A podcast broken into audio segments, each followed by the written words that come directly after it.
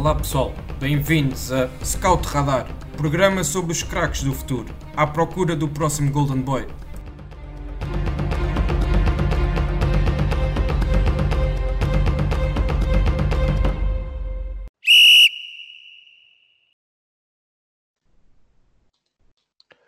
Olá, bem-vindos mais uma vez ao Scout Radar, o podcast da ProScout onde falamos dos craques do futuro. Hoje, para esta oitava edição, volto a ter comigo os convidados do último episódio, André Severino e Tomé Azevedo. A ambos volto a agradecer a vossa disponibilidade e, e a vossa partilha dos conhecimentos. Hoje voltaremos a visitar o Campeonato Nacional de Sub-23, a chamada Liga Revelação, e dos jogadores que durante esta época de 2019-2020 mais destacaram neste escalão. Para isso, tal como na semana passada, a rampa de lançamento para a discussão surgiu através de um desafio que lancei aos dois convidados para escolherem um jogador de cada uma das equipas da liga, atribuídos aleatoriamente. Se perderam a primeira parte, aconselho a ouvirem esse episódio nas plataformas uh, onde o podcast está disponível, mas de qualquer forma deixo os nomes abordados no último episódio para aguçar o apetite. João Valido, Costinha, Dani Henriques, Eduardo Quaresma, Bruno Lourenço, Jorge Pereira, Paulinho e Beto. Avançando então para os nomes de hoje e começando desta vez pelo André, o jogador escolhido por ele da equipa do Benfica foi Ronaldo Camará, de apenas 17 anos e um nome bem conhecido por quem acompanha o futebol jovem em Portugal e as suas seleções nacionais, e tido por muitos como um dos jogadores mais promissores de, do, do, país. Uh, André, com tanta rotatividade que este plantel do, do, sub, do Benfica de Sub-23 tem tido, uh, o Ronaldo tem sido um dos nomes mais presentes neste escalão. É, é esta uma das razões, uma das razões uh, pela qual elegeste o Ronaldo como destaque do Benfica? Olha, o Ronaldo é um médio centro com 17 anos e foi essa uma de, das principais um, ehm, fatores que me levou a escolher o Ronaldo, porque aos 17 anos jogar uma liga de sub-23 uh, eh, veja-se a quantidade de escalões que, uh, que, ele está, que ele está a saltar, portanto, os patamares que ele está a saltar em nível de crescimento. Agora, apesar da tenra idade que tem, 17 anos, mostra uma maturidade muito interessante em campo. Eh, é um jogador com uma capacidade técnica muito forte, tem uma grande visão de jogo, tem também um remate muito interessante, mas é ao nível da relação com bola uh, que, que ele se destaca mais, pela inteligência que tem, a confiança também no seu jogo e aos 17 anos ter esta maturidade que apresenta em campo é muito interessante. Uh, no capítulo defensivo, e apesar de ter apenas 1,68m de altura, portanto não ser um jogador uh, muito alto, é um jogador que não foge dos duelos físicos e acaba por conseguir uh, tirar proveito da, seu, da sua inteligência e do bom uso do corpo através do seu bom posicionamento em campo para conseguir ganhar vantagem aos adversários nos duelos. Portanto, aos 17 anos, jogar no escalão de sub-23, ser titular no escalão de sub-23, inclusive já ter jogado no Benfica B uh, na, na segunda liga, faz com que o Ronaldo Camará neste momento seja um dos jogadores com, com uma maior prospecção de futuro naquilo que é uh, os escalões do, do Benfica. Portanto, é, é, um jogador que tem a segunda liga, sub-23 e Youth League também, uh, não é? Esta época, e a somar aquilo que, que vem tido a ter na, nas seleções jovens. Portanto, é um jogador que, apesar de 17 anos, já tem aqui alguma experiência um, acumulada. Um, não sei se o Tomé queres acrescentar alguma coisa aqui em relação ao, ao Ronaldo. Sim, eu, eu concordo com, com o que o André disse. Ele, apesar de ser, de ser baixo, utiliza muito bem o corpo para, para proteger a bola e ganhar os duelos físicos. Além disso, lê muito bem o jogo e executa bem. Quando um jogador eh, vê as coisas antes dos outros e executa com qualidade, está sempre mais perto de jogar ao mais alto nível. É muito difícil chegar à, à equipa principal do Benfica, mas o Ronaldo Camará perfila-se como um dos poucos que, que pode conseguir lá chegar. Sim, já agora uma, uma outra questão sobre, sobre Ronaldo Camará. Uh, é um jogador onde existem ainda algumas dúvidas sobre qual a posição em campo onde poderá oferecer mais. Uh, na vossa opinião, em que posição e sistema tático uh, vem o Ronaldo a ter mais impacto? Se calhar começando outra vez pelo André. Olha, pelo aquilo que, que eu disse, das suas principais características, capacidade técnica, visão de jogo, relação com bola, eu gosto do, do Ronaldo a fazer a posição 10 para mim, uh, também dado a não ser um jogador extremamente forte no capítulo defensivo, um, ehm, para mim é no, na posição 10 onde ele poderá uh, ter um maior rendimento, porque é um jogador que gosta de ter bola, uh, gosta de criar desequilíbrios também com bola através do, do passe e, portanto, para mim, sem dúvida nenhuma, é a posição 10 onde, onde eu vejo a ter maior futuro. Uh, Tomé, partilhas da opinião do, do André? Uh, sim, um pouco, embora eu acho que ele também possa fazer muito bem a, a posição de 8 pela capacidade que tem de, pela raio de ação que tem. Uh, mas um jogador com a qualidade técnica dele uh, realmente pode, pode encaixar a número 10 muito bem. Sim, uh, ok, muito obrigado. Então já, já dá para ver por esta diferença de, de opiniões que, que é um jogador bastante versátil no, no meio campo do, do Benfica. Uh, avançando então para, para o próximo nome da lista e começando agora pelo, pelo Tomé, uh, é um jogador uh, da Académica, jogador chamado Dani Costa, avançado, 19 anos, e que tem, tem feito a maior parte do seu percurso, pelo menos o, nos escalões mais, mais avançados aqui na, na Académica. um jogador que também já tem minutos na segunda liga, pela equipa principal e, portanto, uh, Tomé, pergunto quais são as características que mais gostas de ver no Dani e se achas que é um jogador de, de futuro para, para a académica. Sim, sim, eu acho que sim. Ele, o Dani Costa, como é conhecido no futebol, uh, apesar de estar no seu primeiro ano de sénior, ou seja, ele nasceu em, em 2000, uh, já foi a referência de ataque do, de, da equipa de sub-23 da Académica. Inclusive, uh, inclusive, este ano, como disseste, ele já se estreou pela equipa principal já fez seis jogos a suplente, quer na, na segunda liga, quer na, na taça da liga, logo no início da época. Uh, em relação ao seu percurso, ele, ele chegou à Académica em 2017, ingressando na equipa de Júniors, após ter marcado quase 50 golos nos dois anos juvenil da, da Nadia.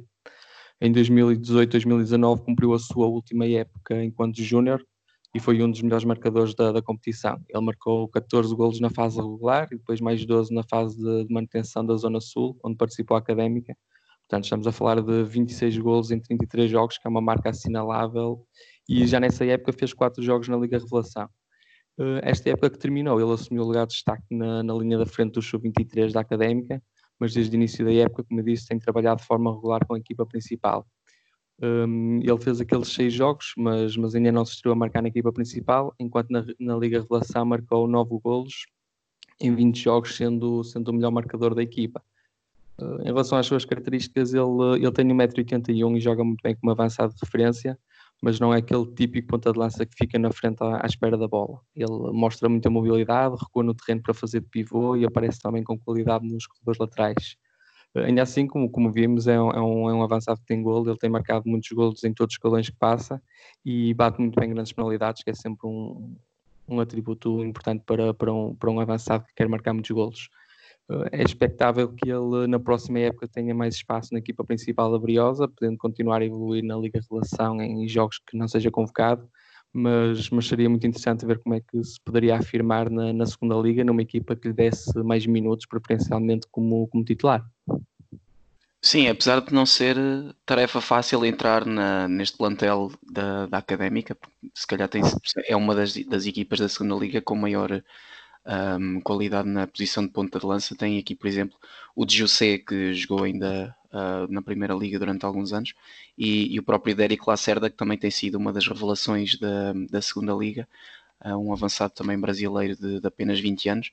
Uh, André, achas que o, que o Dani tem capacidade para, para se bater com estes dois e ganhar uma posição na, no 11 inicial?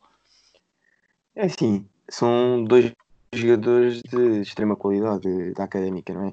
Não é fácil para um jogador que está neste momento no seu primeiro ano de sénior ainda conseguir impor-se assim de caras no, numa segunda liga. Portanto, o contexto em si também tem de ser favorável para o crescimento do jogador.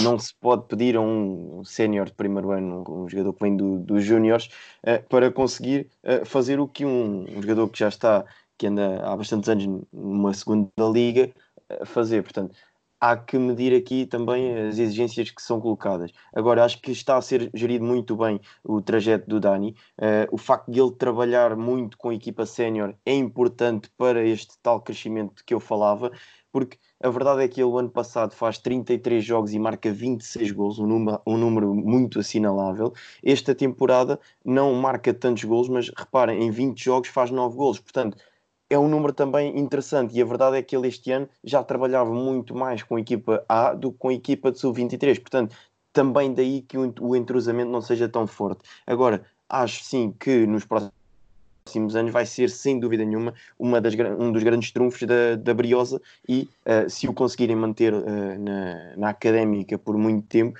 poderá ser, sem dúvida nenhuma, uma, da, uma das figuras da, da académica.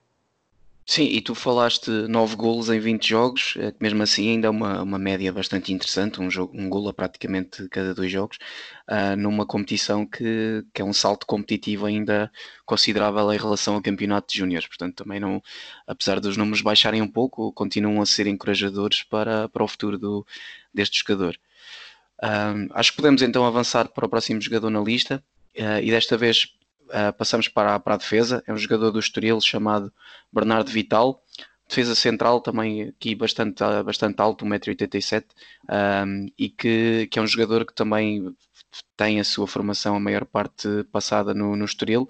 Portanto, André, pergunto-te o que é que gostas mais de ver no, no Bernardo Vital uh, e se achas que na, na época que vem ainda será já expectável que ele suba ao plantel principal uh, na segunda liga. Penso que podemos todos, apesar de ainda haver alguma incerteza com o que vai acontecer, uh, podemos já antecipar que o Estoril não será uma das equipas a, a subir à primeira liga, portanto acreditaremos que continuará na segunda. Portanto, pergunto então se, se achas que, que ele tem essa qualidade para se assumir na próxima época sem dúvida que tem a qualidade para chegar à segunda liga e até primeira liga. O, o Bernardo Vital é daqueles jogadores que dá prazer ver jogar.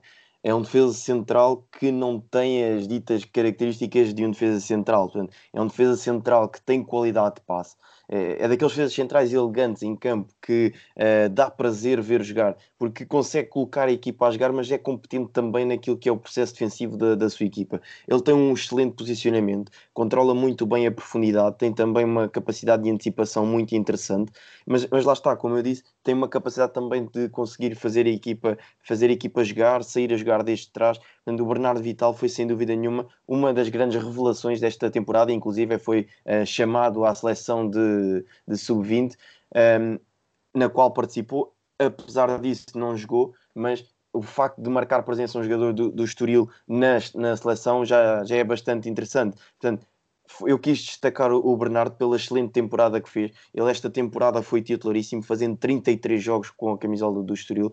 Portanto, eu acho que uh, ele aqui já pode uh, dar o salto para uma, um, para uma segunda liga, claramente, uh, porque tem um perfil muito, muito interessante. e quem, quem vê jogar o Bernardo vê que ele tem ali características que o tornam diferente dos outros. Portanto, acho que sim, sem dúvida nenhuma, que ele se pode conseguir impor na, na segunda liga pela tua descrição, parece ser um jogador um pouco semelhante a um outro que falámos no episódio passado, o Eduardo, o Eduardo Quaresma. Não sei se, se é uma comparação que podemos fazer uh, com estes dois jogadores. Podemos, mas acabam por ser um bocado diferentes. O Bernardo Vital não é aquele jogador que arrisca tanto a sair com a bola controlada uh, como, como o Edu. O Edu uh, agarra na bola e consegue progredir vários metros com a bola controlada e até tirar adversários do caminho. O Bernardo não é o jogador tanto uh, de conduzir a bola, portanto, ir tanto em progressão com bola, é mais através do passe, da qualidade de passe que tem, uh, que ele consegue criar maiores desequilíbrios. Agora sim, são dois centrais rápidos, controlam bem a profundidade e sim, nesse capítulo podem perfeitamente ser comparáveis.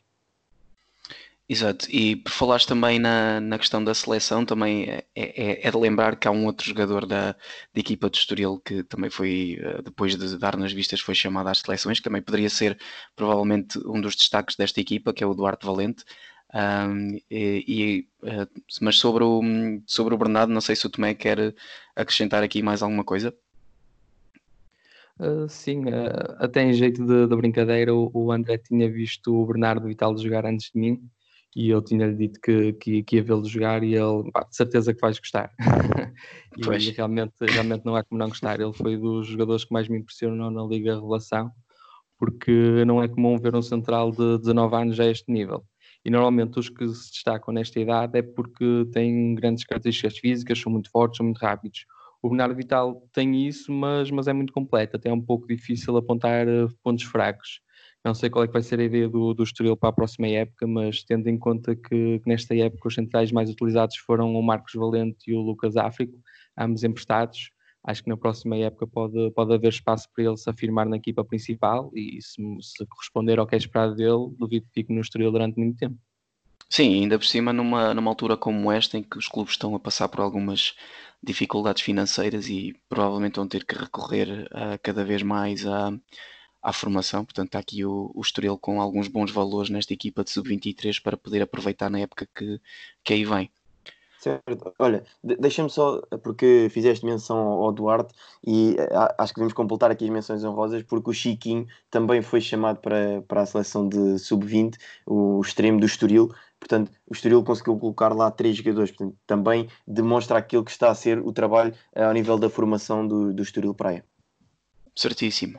Uh, vamos então avançar mais um, mais um nome na nossa lista e agora uh, passar para a margem sul um, e falar do, do Cova da Piedade, neste caso num jogador que é o Francisco Varela, que é um, um médio defensivo uh, de 19 anos, portanto um jogador ainda relativamente novo para, para este escalão. E vamos então falar com, com o Tomé para perceber qual é que é as características principais deste jogador e aquilo em que ele tem que melhorar para, para, para aumentar ainda o nível do seu futebol. Um, exatamente, portanto, da, da, do Cova da Piedade escolhemos o Francisco Varela, é um meio defensivo nascido em 2000, ou seja, também está no seu primeiro ano de, de sénior, mas já em janeiro subiu a equipa principal para tentar ajudar o clube a evitar um, a despromoção da segunda liga.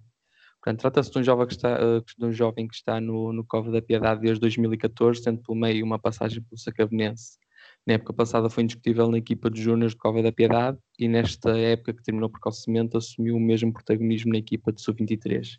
Isto até janeiro, a altura em que o experiente treinador João Alves assumiu a equipa principal do clube, porque o Luvas Pretas, como é conhecido desde os tempos futebolista, decidiu apostar no Francisco Varela para a equipa principal e assinou também com ele um contrato profissional.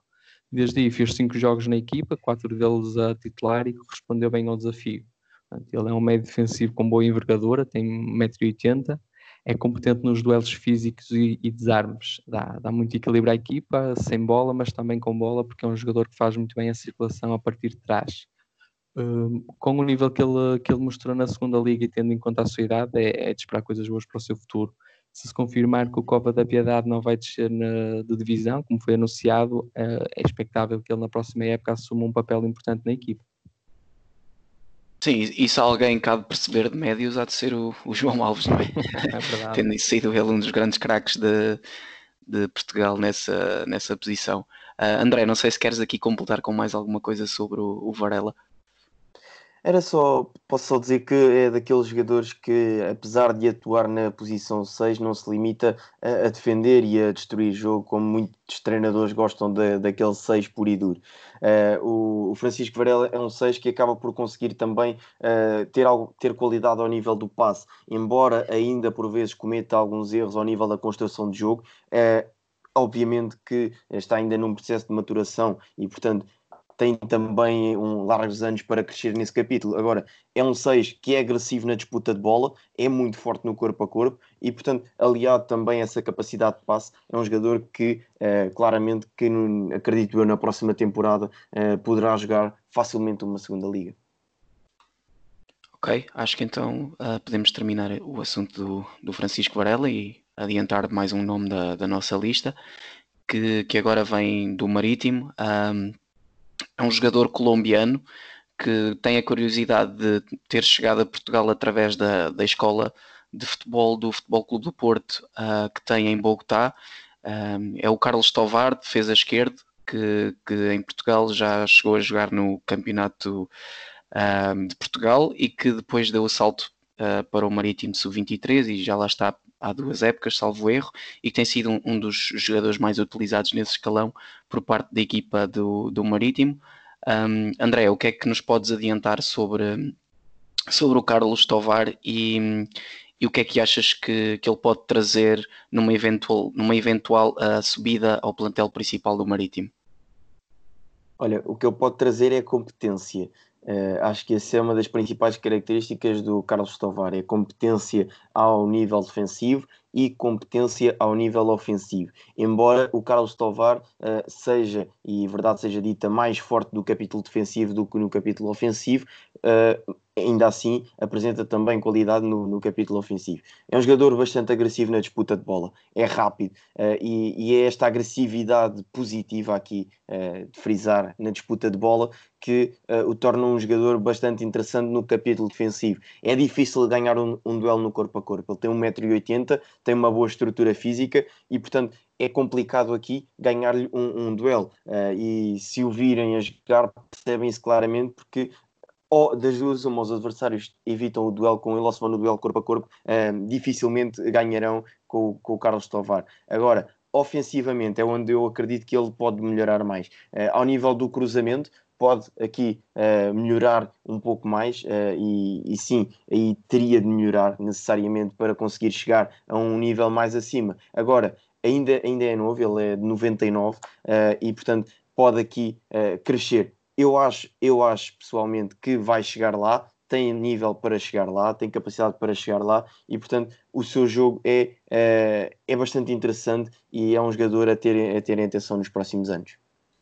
E quando dizes chegar lá, achas que na próxima época ele já tem essa capacidade para entrar no plantel principal do Marítimo? Ou achas que, por exemplo, ainda tem que passar por, um, por, um, uh, por uma equipa intermédia como o Marítimo B, que é uma equipa que está no Campeonato de Portugal e que é um nível competitivo acima deste Campeonato Sub-23? Achas que ele ainda tem que passar por aí e ganhar mais, algum, mais alguns calos e passar por aí as suas dores de crescimento antes de entrar na, na equipa principal do Marítimo? Sim, eh, eu acredito que sim. Agora, temos que ver também quem. Eh, isso também depende de um pouco do treinador, depende também das opções que o Marítimo terá para essa posição. Agora, imaginemos, imaginemos que o Marítimo tem apenas um, um, defesa esquerdo e precisa de um segundo defesa esquerdo, uma, uma segunda opção.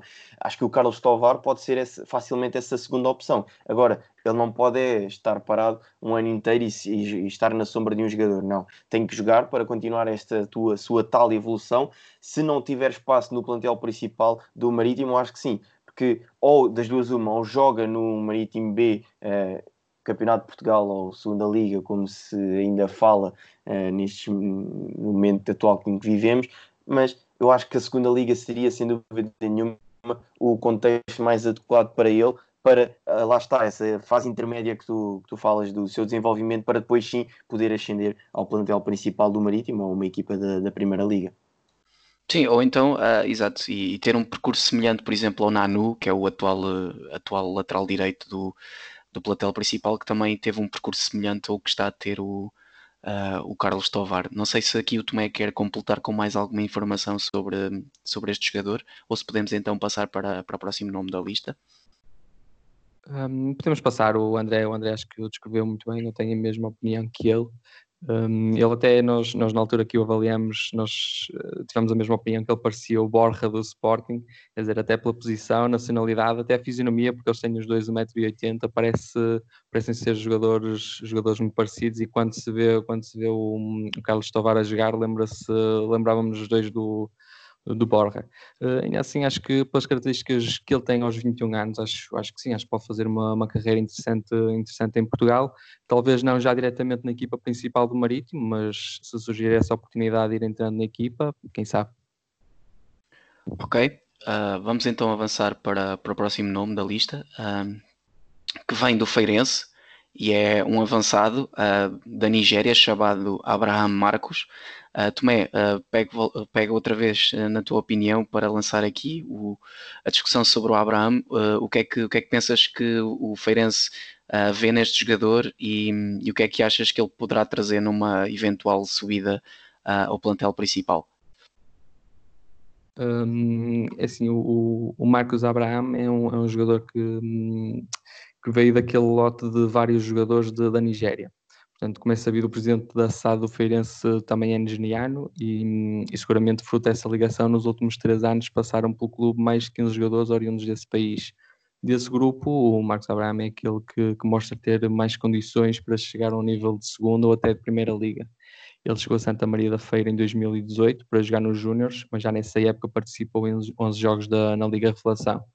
Uh, em 2019, 2020, ou seja, na, na, época que terminou, foi uma das maiores referências da equipa Uh, e mesmo não sendo um ponta-lança puro, foi o, foi o melhor marcador da equipa, com 7 golos em 28 jogos.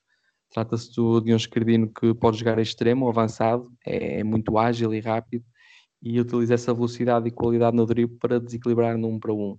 Mas apesar de ser um desequilibrador, é alguém que segura bem a bola, que joga com critério e aparece com, com qualidade em zonas de finalização. O Feirense é um clube que, que ambiciona subir novamente à Primeira Liga, por isso há menos espaço para este tipo, tipo de jovens terem minutos e margem de erro, mas acreditamos que na próxima época possa fazer parte da equipa principal, até vendo nele uma aposta, uma aposta para o futuro. Exato, e falaste nesses vários jogadores nigerianos que chegaram a, a, a, Santa Maria da Feira e nunca, nunca é demais relembrar o Etebo, que, que foi um dos grandes craques da liga há coisa de duas ou três épocas atrás, atrás e que depois acabou por dar o salto para, para uma liga maior. Uh, não sei se aqui o André quer completar com, com mais alguma coisa uh, o, aqui esta discussão do, do Abraham. Não, a, a, descrição que o Tomé fez foi, foi bastante pertinente. Uh, acho que abordou todos os pontos fortes do seu jogo. Uh, é, aquele jogador, é um jogador que é driblador, como o Tomé disse. Agora ele também utiliza bastante bem o seu físico como uma arma do jogo. Uh, o tal posicionamento em campo, a proteção de bola, torna difícil o adversário conseguir lhe roubar a bola. Portanto, basicamente o Feirense tem aqui um, um produto a poder explorar no, no, seu futuro e, tal como referiste bem, quem sabe se não está aqui um novo ET para o Feirense. Ok, avançando então para, para, para o Leixões agora, uh, o jogador escolhido foi o Gonçalo Franco, uh, um médio que também já, já tem minutos pela equipa principal e que que também já tem aqui algum cartel na própria, na própria estrutura do Leixões, ele já vem de.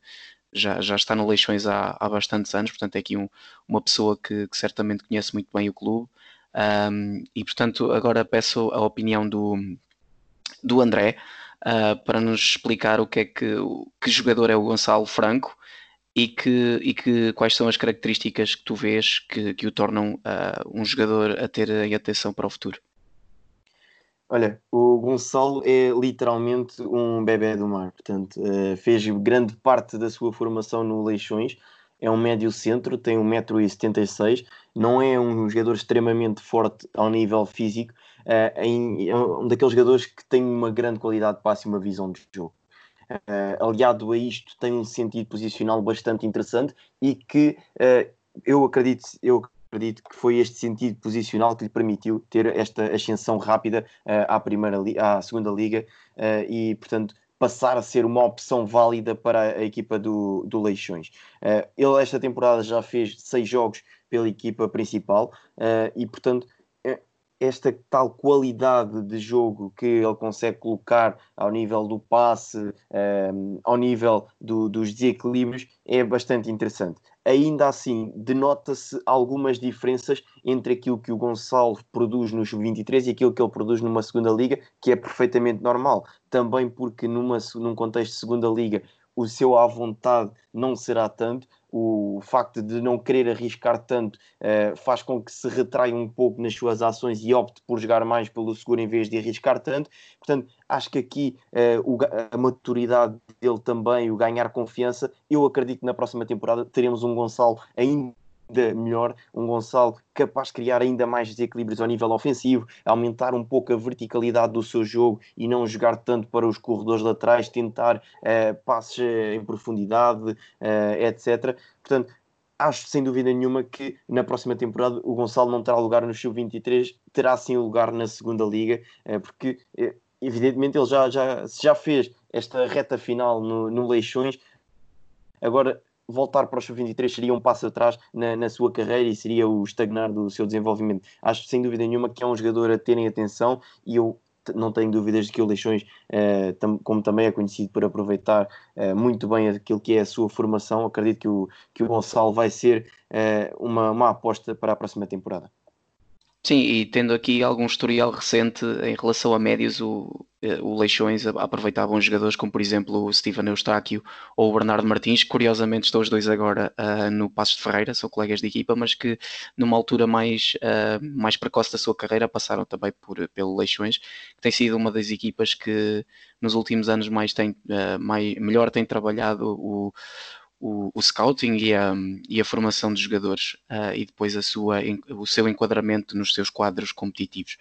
Um, não sei se o Tomé quer aqui finalizar com mais alguma coisa em relação ao, ao, ao Franco ou se, se, então podemos passar para o último nome da lista e, e avançar. Assim, só, só acrescentar, só acrescentar aqui uma, uma questão que, que, que, não é por acaso que ele aos 19 anos subiu a equipa principal pela mão do, do Carlos Pinto, que entretanto foi despedido, e quando o Manuel Cajuda assumiu a equipa, ele manteve a, manteve a aposta no, no, no Gonçalo Franco. Portanto, foram dois treinadores que viram nele qualidade, e seguramente que vai, vai continuar na equipa principal de Leixões.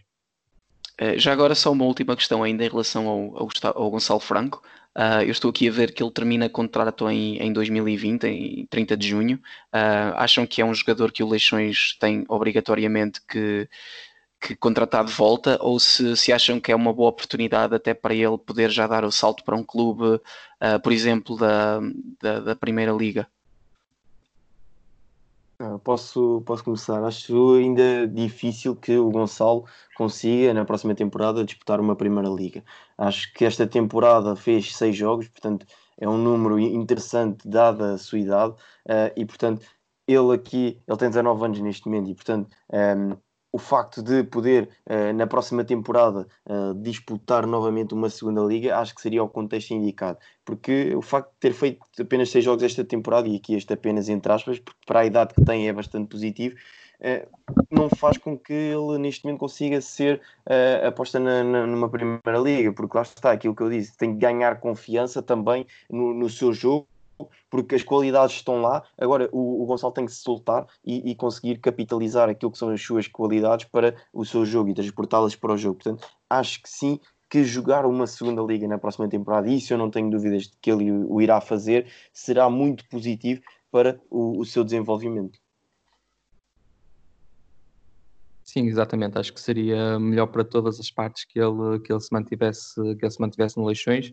Iria continuar a evoluir o Leixões seguramente que ia aproveitar o rendimento esportivo e mais tarde financeiro.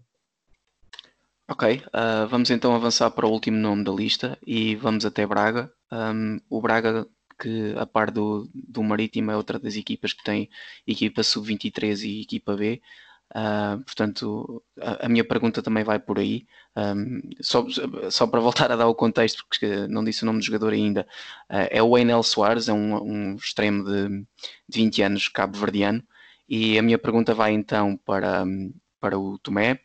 Um, uh, se, se achas que ele uh, ainda vai ter que passar por uma equipa B antes de chegar à, à equipa principal, um, sendo que o Braga está tá a ter uma forte aposta também no, nos jogadores que, que tem, tem vindo a formar e ainda para mais com, com o anúncio do, do aumento da, das suas infraestruturas que foi feito esta semana. Um, Portanto, a minha questão vai por aí. Uh, Tomé, o que é que, o que, é que pensas do, do Enel e se, se achas que ele vai ter que passar ainda pela equipa B?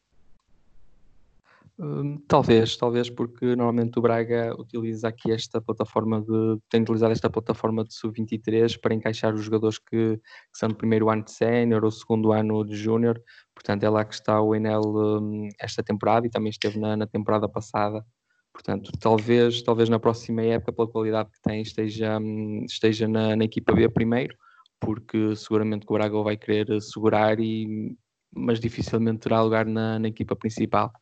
Portanto, só, só para contextualizar, o, o Enel teve uma passagem uh, por Itália, no Novara, antes de chegar à equipa Minhoto em 2018. Nesse ano, como eu disse, ele era júnior, mas jogou principalmente na Liga Revelação e até chegou a jogar na equipa B, que falamos. Uh, este ano aumentou a sua importância na equipa de sub-23 e foi um dos três jogadores que mais jogos fez, tendo participado novamente na, na equipa B.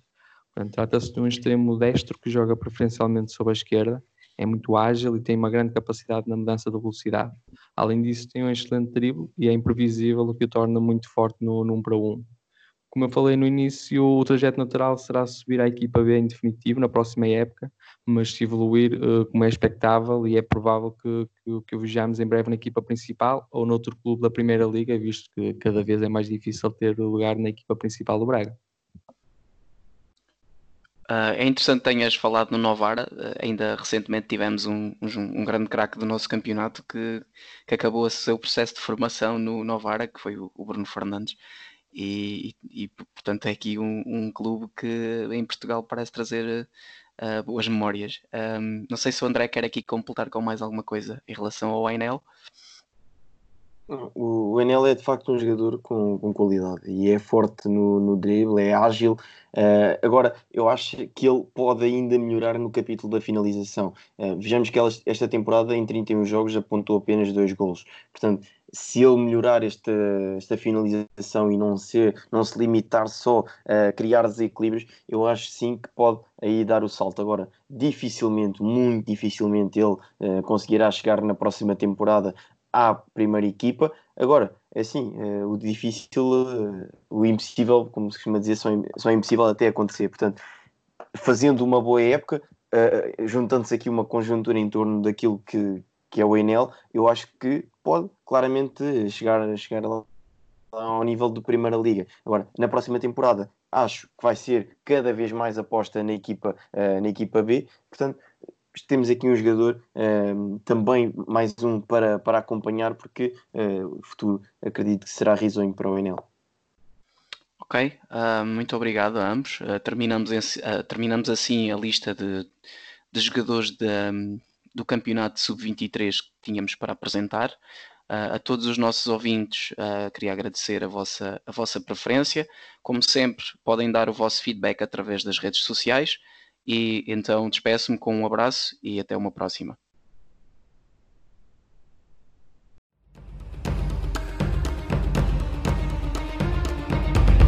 Obrigado por nos terem seguido em mais um episódio. Sigam a ProScout nas redes sociais em Facebook, Twitter, Instagram, YouTube e principalmente no nosso site em www.proscout.pt. Até à próxima!